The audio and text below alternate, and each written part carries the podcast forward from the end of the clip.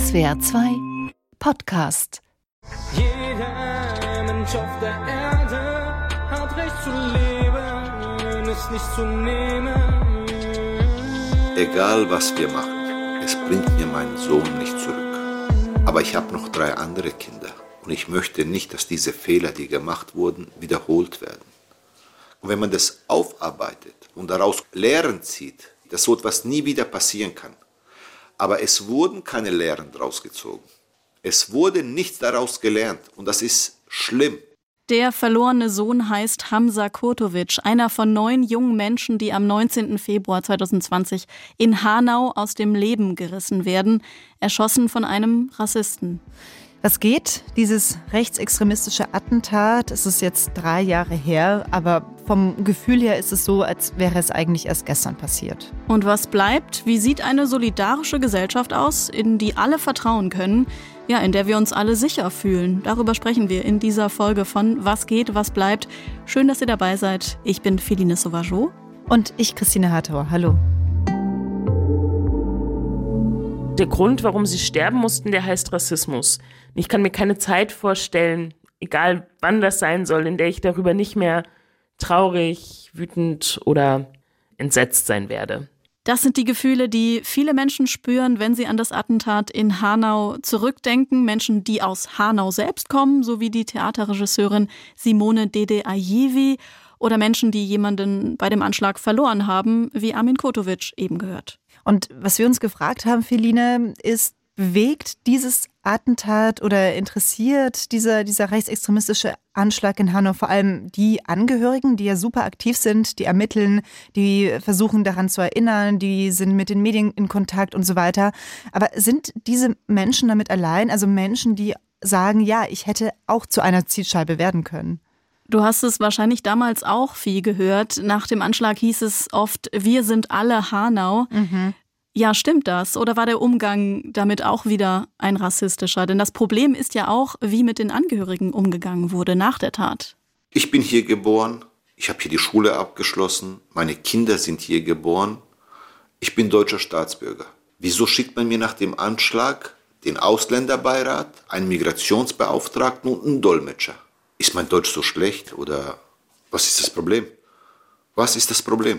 Also was Armin Kurtovic da beschreibt, das haben ja viele Angehörige erlebt. Also sie wurden von den Behörden schon in der Tatnacht über viele Dinge nicht informiert. Sie wussten nicht, ist mein Kind, mein Bruder, meine Schwester auch unter den Opfern. Sie wussten nicht mal, dass ihre Kinder teilweise obduziert schon worden sind, ohne dass sie das Einverständnis gegeben haben. Also sie haben sich einfach total alleingelassen gefühlt und so dieses Vertrauen in die Polizei, in die Behörden, in die Politik verloren und eben auch wegen noch vieler anderer Fehler und Lücken in dieser Polizeiarbeit, die passiert sind, auf die wir auch später nochmal kommen. Und nach diesem Attentat ist ja auch viel Musik entstanden. Was mir aufgefallen ist, eben Musik vor allem von Rappern mit Migrationsgeschichte. Die hat dieser Anschlag offenbar besonders beschäftigt. Der Rapper Asimemo zum Beispiel kommt aus Hanau. Ein Opfer war sein Cousin. Ja, der Song von Asi Memo, der heißt ja Bist du wach? Und was ich auch auffällig fand, also bei einem anderen Rap-Song aus Hanau, da ist auch eine Frage im Titel, nämlich Wo wart ihr von Axu? Vergiss nie die Tag vom 19.2. Jetzt sagt mir, wo wart ihr, als sie kamen, sie von uns nahmen? Jeder Mensch auf der Erde hat Recht zu leben ist nicht zu nehmen.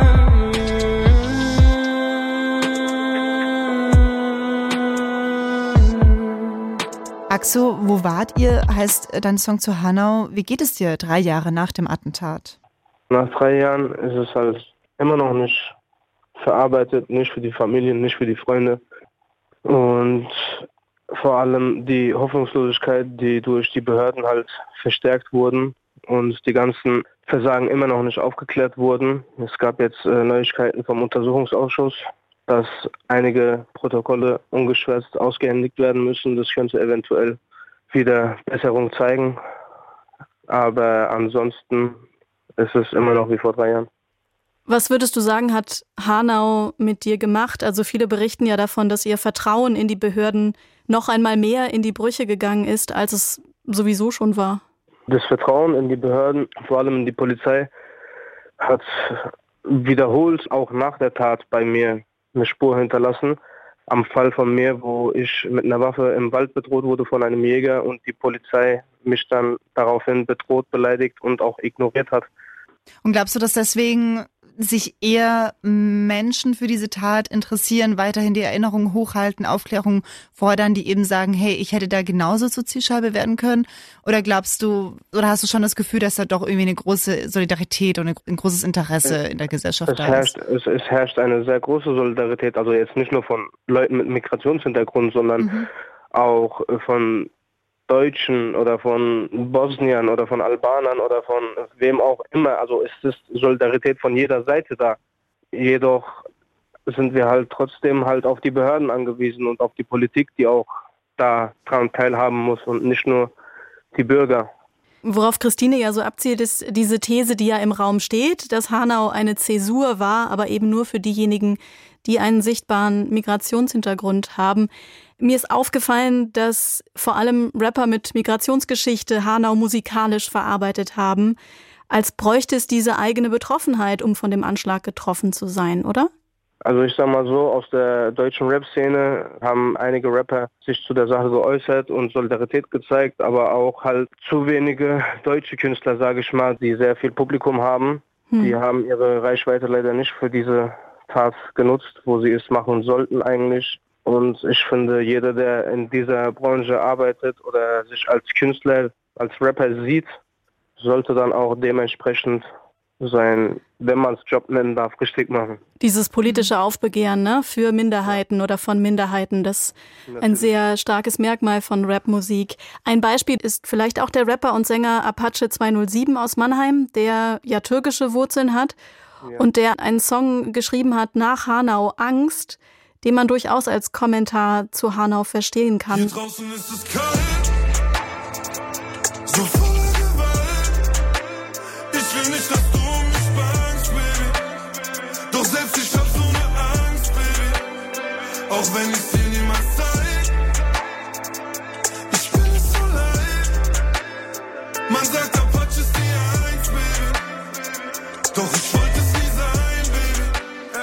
also Apache 207 mit dem Song Angst. Im Video, das kann man noch dazu sagen, schießt ein weißer Mann auf ein Kind. Apache 207 fängt die Kugel auf. Diese Angst, von der er singt, sein Kind also an einen Mörder zu verlieren, auch selbst in Gefahr zu sein, kannst du das seit Hanau bei dir bestätigen und in deinem Umfeld? Ja, natürlich. Also Apache 207 hat ja auch direkt nach der Tat auf einem Konzert kommentarlos ein T-Shirt angehabt, wo, äh, wenn ich mich nicht falsch erinnere, irgendwas ja. For Hanau müsste das gewesen sein.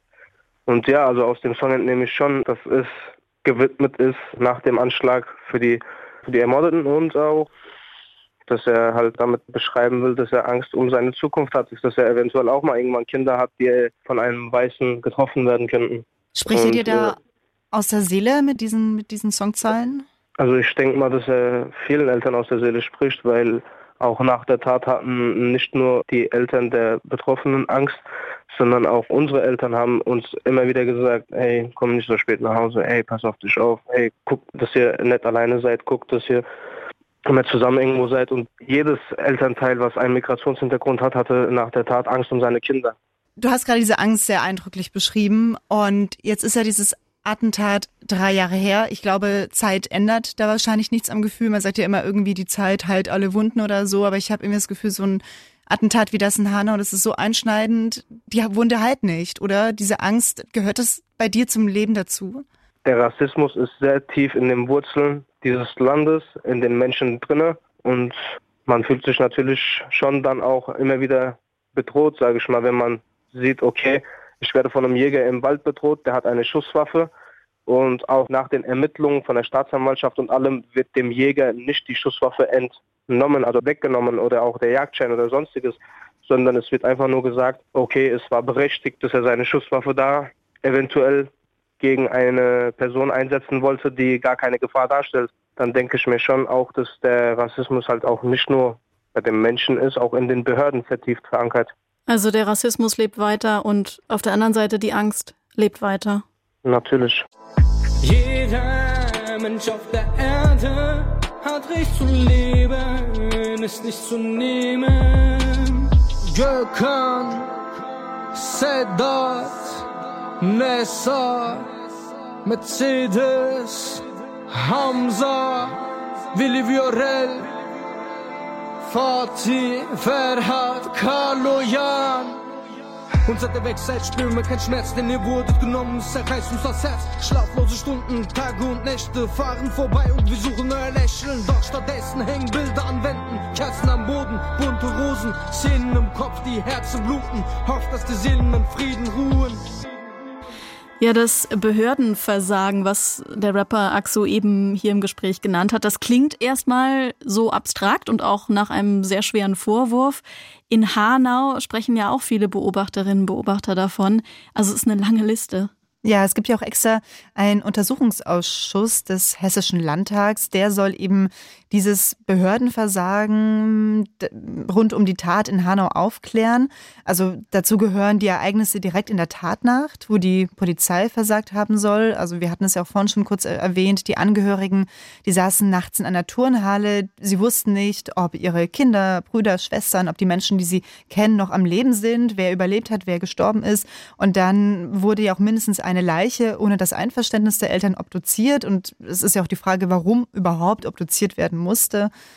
Ja, das sind so einige Punkte. Ich glaube, auch beim Polizeieinsatz lief nicht alles gut. Genau, auch wenn der hessische Innenminister Peter Beuth von exzellenter Polizeiarbeit gesprochen hat, das sehen nicht nur die Angehörigen etwas anders. Zum Beispiel war der Notruf 110 in der Tatnacht lange nicht erreichbar. Das eine Opfer, Willi Viorel Paun, hatte die Nummer mehrfach angewählt, vergebens. Und dann wurde das Täterhaus mehr als eine Stunde lang nicht oder nicht richtig überwacht.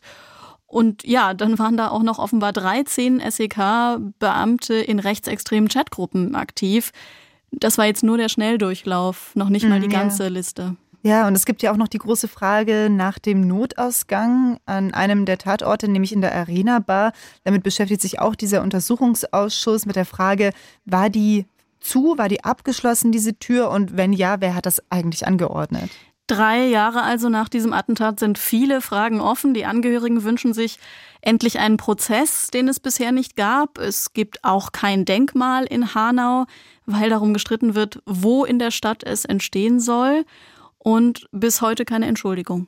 Ja, also wirklich ganz viele Punkte, wo die Angehörigen sich alleingelassen fühlen und also auch Menschen wie Armin Kurtovic weiterhin sehr aktiv sind und diese ganzen Fehler und Fragen aufklären wollen.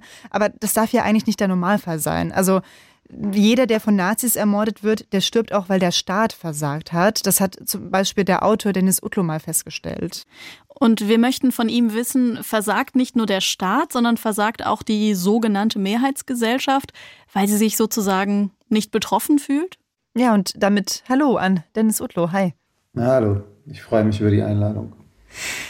In den Tagen nach dem 19. Februar, nach, dem, nach der Tatnacht, da hast du einige Artikel, einige Gastbeiträge für verschiedene Medien geschrieben.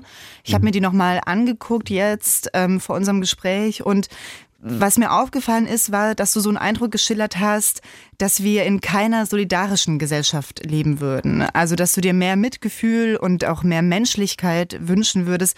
Was hast du da beobachtet in der Gesellschaft? Gleichgültigkeit, Angst, Wut, Desinteresse? Was war da so dein Eindruck?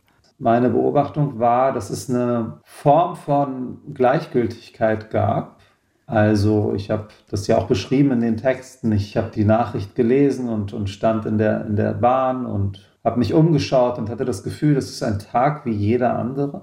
Dann war ich auf einer Konferenz und habe mich dort mit Menschen unterhalten, habe Vorträgen zugehört, habe selber auch interveniert, wie ich das an jedem anderen Tag auch tun würde. Das hatte so einen schrecklichen Beigeschmack, weil das Gefühl da war, dass eigentlich die Welt doch aus den Fugen ist und ja, wir Menschen, egal wo wir gerade sind, irgendwie anders sein müssten als an anderen Tagen. Aber das war nicht der Fall und das hat mich ein Stück weit erschüttert. Und dann habe ich darüber nachgedacht in diesen Texten und mich gefragt, ob das mit den Solidaritätskapazitäten in unserem Miteinander zu tun hat und was es bedeutet, dass wir so handeln, als wäre nichts gewesen. Wenn du diese Gleichgültigkeit beschreibst, äh, oder du schreibst ja auch, diese Gesellschaft ist zu keiner ehrlichen Trauer fähig, würde ich entgegnen, vielleicht wollen Menschen aber auch wegsehen, weil es schwer zu ertragen ist. Also wie eine Art Schutzmechanismus, ja, zu verdrängen ist es auch angesichts der Fülle an Krisen und Katastrophen ja auch schwer, immer Mitgefühl zu entwickeln. Mhm. Es ist ein Privileg, wegsehen zu können. Es ist ein Privileg, sich entscheiden zu können, dass mir das gerade alles zu viel ist. Solidarität ja, und wenn du so willst, auch Mitgefühl heißt für mich, dieses Privileg in dem Moment wahrzunehmen und sich bewusst dafür zu entscheiden, es nicht zu nutzen. Genau das ist Solidarität. Mein Eindruck an dem Tag war, dass das nicht geklappt hat. Ich meine das ehrlich gesagt auch gar nicht so vorwurfsvoll, wie das jetzt in diesem Gespräch gerade klingt. Ich denke, in den Texten klingt es auch nicht so vorwurfsvoll. Ich habe mich einfach nur gefragt, was es bedeutet. Also was heißt es? dass Menschen wegsehen können und es dann auch tun. Wegsehen ist das eine, vergessen das andere. Ne? Es gibt Menschen, die die Möglichkeit haben, in dieser Gesellschaft zu vergessen und es gibt Menschen, die die Möglichkeit nicht haben, weil sie täglich mit der Trauer und diesem Schmerz verbunden sind. Das habe ich auch in der Folgezeit der äh, NSU-Morde beobachtet, ja, dass die unfassbarsten Dinge ja durchaus gesagt und veröffentlicht wurden in den Medien und gelesen wurden von uns allen und gehört wurden von uns allen. Und dann in der Folge wussten wir das aber auch immer nicht. Also dann in Gesprächen so, ach nein, ist das wirklich passiert? Wie? Da saß ein Verfassungsschützer mit in dem Internetcafé, wo hm. dieser Mord passiert ist und so weiter. Ach wirklich? Wie? Die haben WahrsagerInnen herbestellt, anstatt in der rechtsextremen Szene zu äh, recherchieren, also die, die Polizei. Immer wieder diese Verwunderung, ne? weil man es nicht fassen kann, weil man sich vielleicht, wie du sagst, davor schützen möchte, muss, es nicht erträgt. Aber es wäre, glaube ich, äh, sehr geholfen, wenn wir von diesem Privileg zu vergessen und nicht hinsehen zu können, Abstand nehmen würden.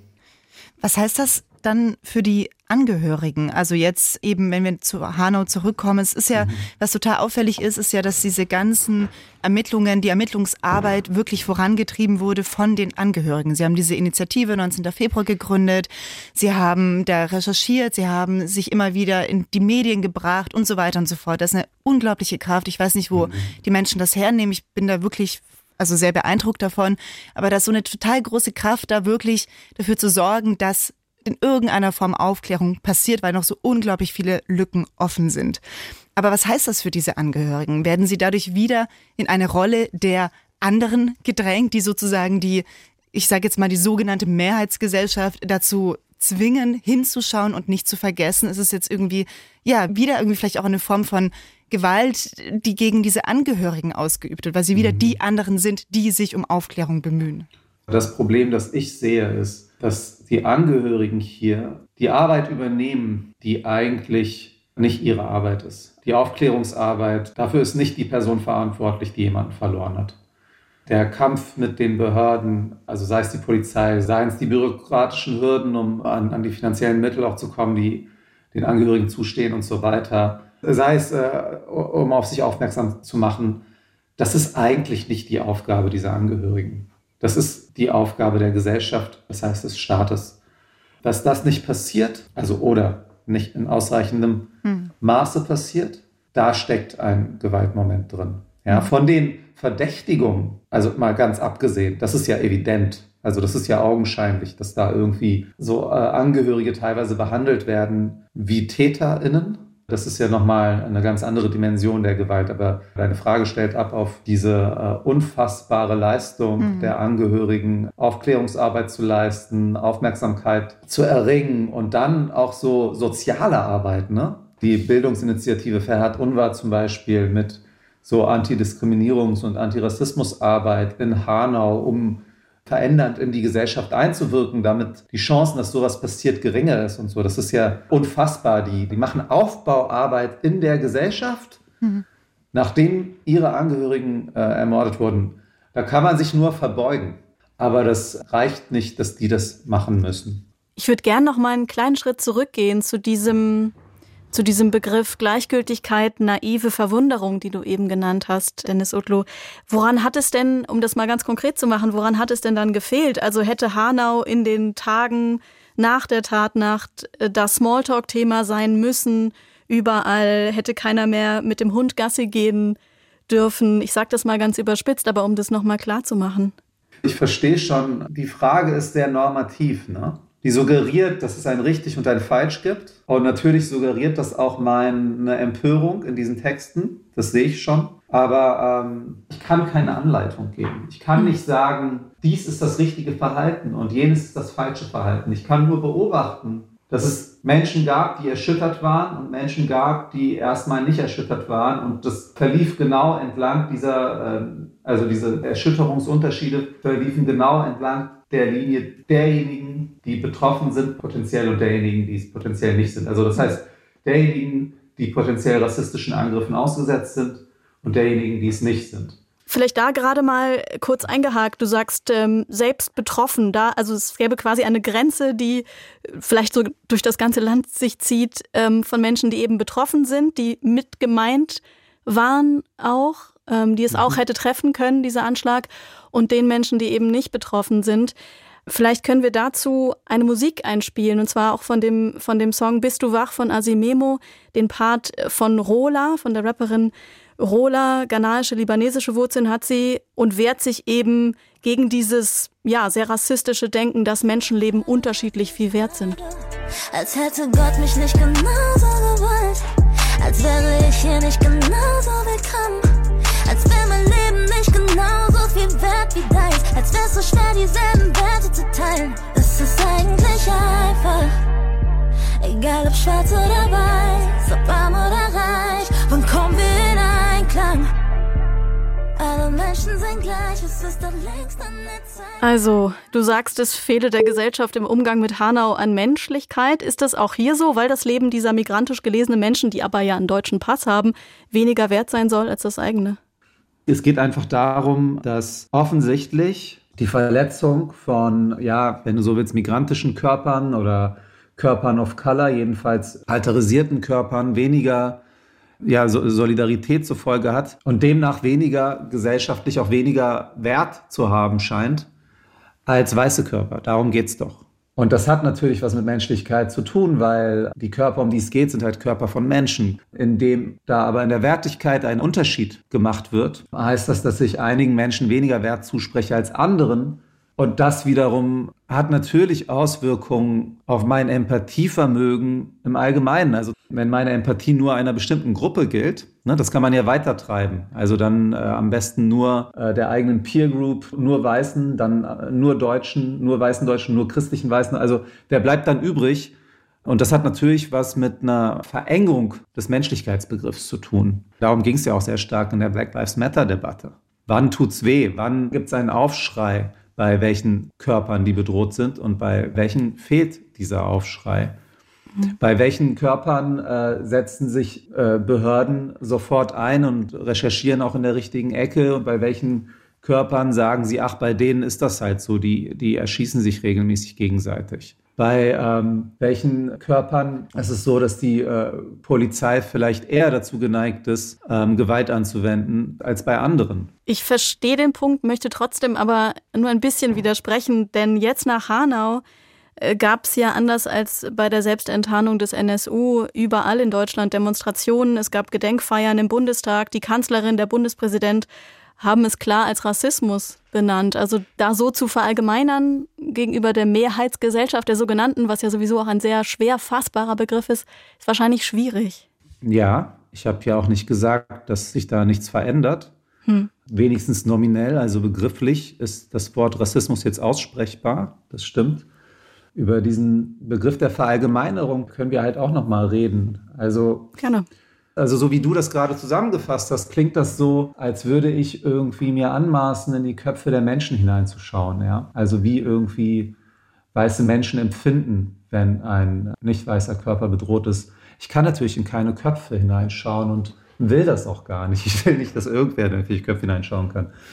Nee, du hast eher beschrieben, was dabei, was rauskam, ja? Also an Reaktionen einfach, wie viel Solidarität ah. es gab. Genau, ich kann halt schon beobachten, ähm, wer in den Gefängnissen sitzt. Deskriptiv. Hm. Das ist keine Aussage darüber, ob jetzt der Polizeibeamte, der Gewalt anwendet, in seinem Kopf ganz viele rassistische Bilder hat oder nicht. Und das ist keine Aussage darüber, ob eine Richterin, die bei rechtsextremer Gewalt wegsieht oder es halt eben nicht als politisch einstuft oder so, das irgendwie positiv bewertet, weil sie rassistisch ist. Das kann ich nicht tun, das, ist, das interessiert mich auch nicht. Aber ich schon machen kann, ist mir deskriptiv anzuschauen, bei äh, welchen Körpern passiert was, bei welchen Körpern passiert weniger. Welche Schülerinnen sind mit was für Schwierigkeiten in den Schulen konfrontiert? Äh, welche Menschen erfahren mehr Polizeigewalt? Welche Menschen werden häufiger kontrolliert? Und das ist ja erstmal zunächst deskriptiv und ich muss dafür gar keine Aussage darüber treffen, was in den Köpfen der Menschen passiert. Ja, das ist mir nochmal wichtig zum Punkt Verallgemeinerung. Mhm. Also ich verallgemeine sozusagen nicht eine Einstellung. Was ich aber benenne, ist, dass auf einer deskriptiven Ebene, auf einer beschreibenden Ebene zumindest einige Körper anders betroffen sind als andere. Felina, was du gerade beschrieben hast, also diese Solidaritätsveranstaltungen, die Politik, die angereist ist nach Hanau, auch jetzt ähm, zum dritten Jahrestag soll es eine Soli-Lesung in Hanau geben. Dennis, da liest du auch mit, unter anderem mit anderen AutorInnen. Ich habe mich so ein bisschen gefragt, Felina, als du das gerade so aufgezählt hast, diese Menge an Dingen, die ja. so passiert sind, ob das auch so ein bisschen wie so Ablasshandlungen für die, ich benutze jetzt nochmal diesen schwierigen Begriff, weiße Mehrheitsgesellschaft sind. Ja, die Liste an Mängeln in der Polizeiarbeit ist ja deutlich länger als das, was ich gerade genannt habe. Ja. Aber vieles, was gerade genannt wurde, ist auch etwas, was, wie du ja am Anfang auch gesagt hast, auf das Engagement der Angehörigen zurückgeht. Ne? Hm. Ne? Und auch die Soli-Lesung jetzt ist halt keine weiße Veranstaltung. Ja, das ist mir ähm, auch aufgefallen. Der Bundespräsident, der da war bei der Gedenkveranstaltung, naja, der hat halt, halt in seiner Rede sowas gesagt wie, das war schlimm, aber äh, unsere Gesellschaft lernt daraus und führt jetzt eine bessere Gesellschaft und so weiter. Ganz ehrlich, das hat sehr wenig mit den äh, Personen zu tun, die dort gestorben sind. Also die sind tot, für die wird das keine bessere Gesellschaft mehr. Das ist nicht mein Verständnis von Zuwendung. Das ist nicht mein Verständnis von Trauer.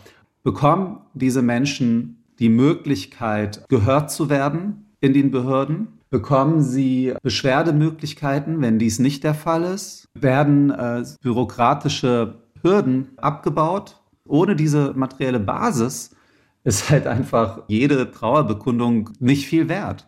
Wir sprechen ja jetzt viel über das große politische und das große gesellschaftliche. Und ich frage mich so ein bisschen, was bedeutet das eigentlich für den konkreten Alltag? Weil mein Eindruck ist so, bei den Angehörigen sind sehr viele Dinge zerstört worden. Und ich spreche jetzt nicht nur von den Toten, die sie beklagen müssen, sondern auch von so etwas wie Vertrauen. Also Vertrauen gegenüber der Polizei, mhm. Vertrauen gegenüber der Gesellschaft, Vertrauen in den öffentlichen Raum, durch den sie sich bewegen und so weiter und so fort. Wie sieht ein Weg aus, um so ein Vertrauen wieder aufzubauen? Also so ganz konkret im Miteinander. Kann man das irgendwie beschreiben oder sich wünschen? Ich glaube wirklich, dass das sehr, sehr konkret sein muss. Wenn Vertrauen eingefordert wird, ne? ohne Vertrauen bricht im Extremfall das demokratische System komplett zusammen. So, und jetzt ist die Frage, wie ist es möglich, dass es in der Gesellschaft Vertrauen gibt? Ja, da würde ich zwei Sachen nennen. Das Gefühl der begründeten Sicherheit, also absolute Sicherheit gibt es für niemanden, egal aus welcher Gesellschaftsschicht wir kommen, ja. Aber eine begründete Sicherheit, dass ich den Schutz genieße, den andere Menschen auch genießen. Der zweite Punkt, wenn es zu Gewalt gekommen ist, also sei es ein Anschlag, sei es Polizeigewalt, sei es was auch immer, dann möchte ich doch darauf vertrauen können, dass die Strukturen funktionieren, die behördlichen, juristischen und von mir aus auch nachbarschaftlichen Strukturen funktionieren, nämlich so, dass ich die entsprechende Unterstützung bekomme, dass ich merke, oh, es ist was Schreckliches passiert, aber mir wird hier geholfen. Ich bekomme die Möglichkeit, mir Gehör zu verschaffen. Ich fühle mich sicher. So, wenn das gewährleistet ist, dann entsteht natürlich auch Vertrauen. Das Vertrauen braucht man ja eigentlich auch in die Orte, also an denen man lebt, dass man das Gefühl hat, da passiert mir nichts. Also zwei der Tatorte sind ja mhm. eine Shisha-Bar gewesen und äh, eine Sportsbar, also Orte, an denen vermeintlich Migrantinnen und Migranten zusammenkommen und an denen man sich jetzt nicht mehr so sicher fühlen kann wie vorher. Ich würde aber noch mal kurz zu dem Punkt kommen, zu dieser These, die du formuliert hast. Also unsere Gesellschaft ist nicht solidarisch genug. Eine Gesellschaft wird ja nicht über Nacht unsolidarisch. Ich finde, dazu passt dieser Part von Cool Savage aus dem Song Asimemo, bist du wach? Halb Türk, halb Deutsch, ich war nie dies oder das, man fluche die Grenzen. Jeder, der zulässt, dass Faschos zu Worte kommen, hat selber Blut an den Händen. Links, denn ich bin für die Menschen. Rechts ist Verderben und Tod. Keine Propaganda oder billig Argumente. Blick nur zurück, denn wir waren schon mal dort. Irgendwann fragen die Enkel, was ist passiert? Wo standest du, als die Nazis Stadt. Wir waren schon mal dort, rappt äh, Cool Savage. Also spricht diese Kontinuität an. Also was ist da passiert oder nicht passiert? Rassismus ist ja etwas Gewachsenes, also auch etwas Gemachtes, aber etwas Gewachsenes, was nicht irgendwie äh, mal kurz da ist und dann wieder weg oder so. Das ist äh, natürlich etwas, was letztlich über Jahrhunderte entsteht und deshalb auch so schwer abzubauen und zu regulieren ist. Und was äh, immer dann, wenn wirkliche oder gefühlte Krisenmomente da sind in der Gesellschaft und wie du vorhin auch schon gesagt hast, daran mangelt es ja irgendwie gerade wirklich nicht, verschärft wird. Und trotzdem erzählt sich die deutsche Gesellschaft, also die Politik kann man vielleicht sagen, diese Geschichte vom Versöhnungstheater, wie das der Publizist Max Jolek beschreibt, ja. Wir versöhnen uns gerade. Vielleicht kann man das auch auf Hanau übertragen. Diese Selbsterzählung von wir klären auf, wir sind dabei, wir entschuldigen uns, ja, absolut. Ich meine, das ist ja auch ein schöner Begriff, den, den, den Max da verwendet. Und der sagt dann ja auch oder schreibt, weil wir miteinander ins Gespräch kommen, heißt das doch nicht, dass wir versöhnt sind. Für manche Dinge gibt es keine Versöhnung und das muss auch so sein. Der, der Wunsch nach Versöhnung ist natürlich sehr schnell da, der ist auch verständlich. Aber wichtiger ist doch, wie du das eben gesagt hast, ohne Angst vor so einem Angriff in einer Shisha-Bar sitzen zu können. Also Versöhnung ist ein Begehren der ähm, Dominanzkultur. Hm. Also was hat das für einen Mehrwert für die Betroffenen? Das weiß ich gar nicht, was das für einen Mehrwert da haben soll. Also sich versöhnen ist vielleicht nicht unbedingt das Ziel, meint Dennis Otlo. Das fand ich einen ganz spannenden Gedanken, weil man kann ja nach so einer Tat wie der in Hanau nicht so tun, als wäre nie irgendwas gewesen. Also ich glaube, es gehört auch dazu in einer Welt ohne Rassismus, dass man eben daran erinnert, dass schon mal sowas passiert ist, wenn wir eben versuchen, uns dafür einzusetzen, dass sowas nicht nochmal passiert. Weißt du, was ja. ich meine? Ja, ich habe sogar so verstanden bei ihm, dass es niemals eine Versöhnung oder Wiedergutmachung geben kann. Also auch kein Vergeben, weil nichts die Opfer zurückholen kann. Da wären wir wieder beim Anfang bei Hamza und Armin Kurtovic. Nichtsdestotrotz, Solidarität war ja für ihn so ein wichtiges Wort und die treibt auch Simone Dede Ayivi um. Solidarität mit Menschen, die von Rassismus betroffen sind oder in diesem konkreten Fall Solidarität mit den Überlebenden und Hinterbliebenen in Hanau kann zum Beispiel bedeuten, sie nicht an diesem schweren Tag allein zu lassen, ihnen am Jahrestag am 19. Februar zu zeigen, ihr seid nicht allein, wir teilen euren Schmerz und eure Wut und wir gehen in Hanau und in vielen anderen Städten auf die Straße. Wir zeigen uns solidarisch und wir vergessen nicht. Von Berlin bis Freiburg, Frankfurt bis München zum Beispiel gibt es am 19. Februar eine Mahnwache für Hanau, auch mit einer Kundgebung. Oder ihr schaut euch am 11. Februar die erwähnte Soli-Lesung in Hanau an. Die kann man nämlich auch am Laptop live verfolgen. Da lesen dann auch unsere Gäste Simone Dede Ahivi und Dennis Utlu und AutorInnen wie Fatma Aydemir, Sascha Salzmann und Shader Basiar. Und wer mehr wissen möchte zu den Fragen, die noch offen sind bei diesem Attentat von Hanau, wer wissen möchte, was es für ein Täter war, wer wissen möchte, was es mit dieser Notausgangstür noch mehr auf sich hat, dem empfehlen wir das SWR2-Feature Die Lücke von Hanau. Das findet ihr überall, wo es Podcasts gibt und auch in der ARD-Audiothek. Und was auch super sehenswert ist, das ist die Ausstellung Free Doors von Forensic Architecture. Die Gruppe hat sich sehr intensiv mit mehreren dieser offenen Fragen beschäftigt. Zum Beispiel haben die herausgefunden und auch ja, recherchiert und nachgestellt, dass die Menschen in der Arena Bar es bis zu der Notausgangstür geschafft hätten. Oder die zeigen auch super aufwendig mit Videoaufnahmen von Hubschraubern aus der Tatnacht und so weiter, dass dieses Haus des Täters für mehrere Stunden vom SEK nicht bewacht wurde, obwohl das SEK in der Nähe war. Also dafür sollte man sich vielleicht sogar zwei Tage nehmen, kann ich aus eigener Erfahrung sagen. Mhm. Also das ist nicht in zwei Stunden geschafft. Und das will man auch wegen der Schwere des Themas gar nicht in zwei Stunden schaffen. Jedenfalls genau, in Frankfurt war diese Ausstellung Three Doors schon, in Berlin und seit wenigen Tagen auch in Hanau. Armin Kurtovic, der Vater von Hamza, hat ja vorhin beschrieben, wie er nach der Tat behandelt wurde, dass er Dolmetscher bekommen hat, die er nicht braucht, unter anderem, weil er hier in Deutschland geboren ist. Aber trotzdem treibt ihn dieser Gedanke um, wenn sich jetzt hier nichts ändert, was soll er dann machen? Ganz einfach.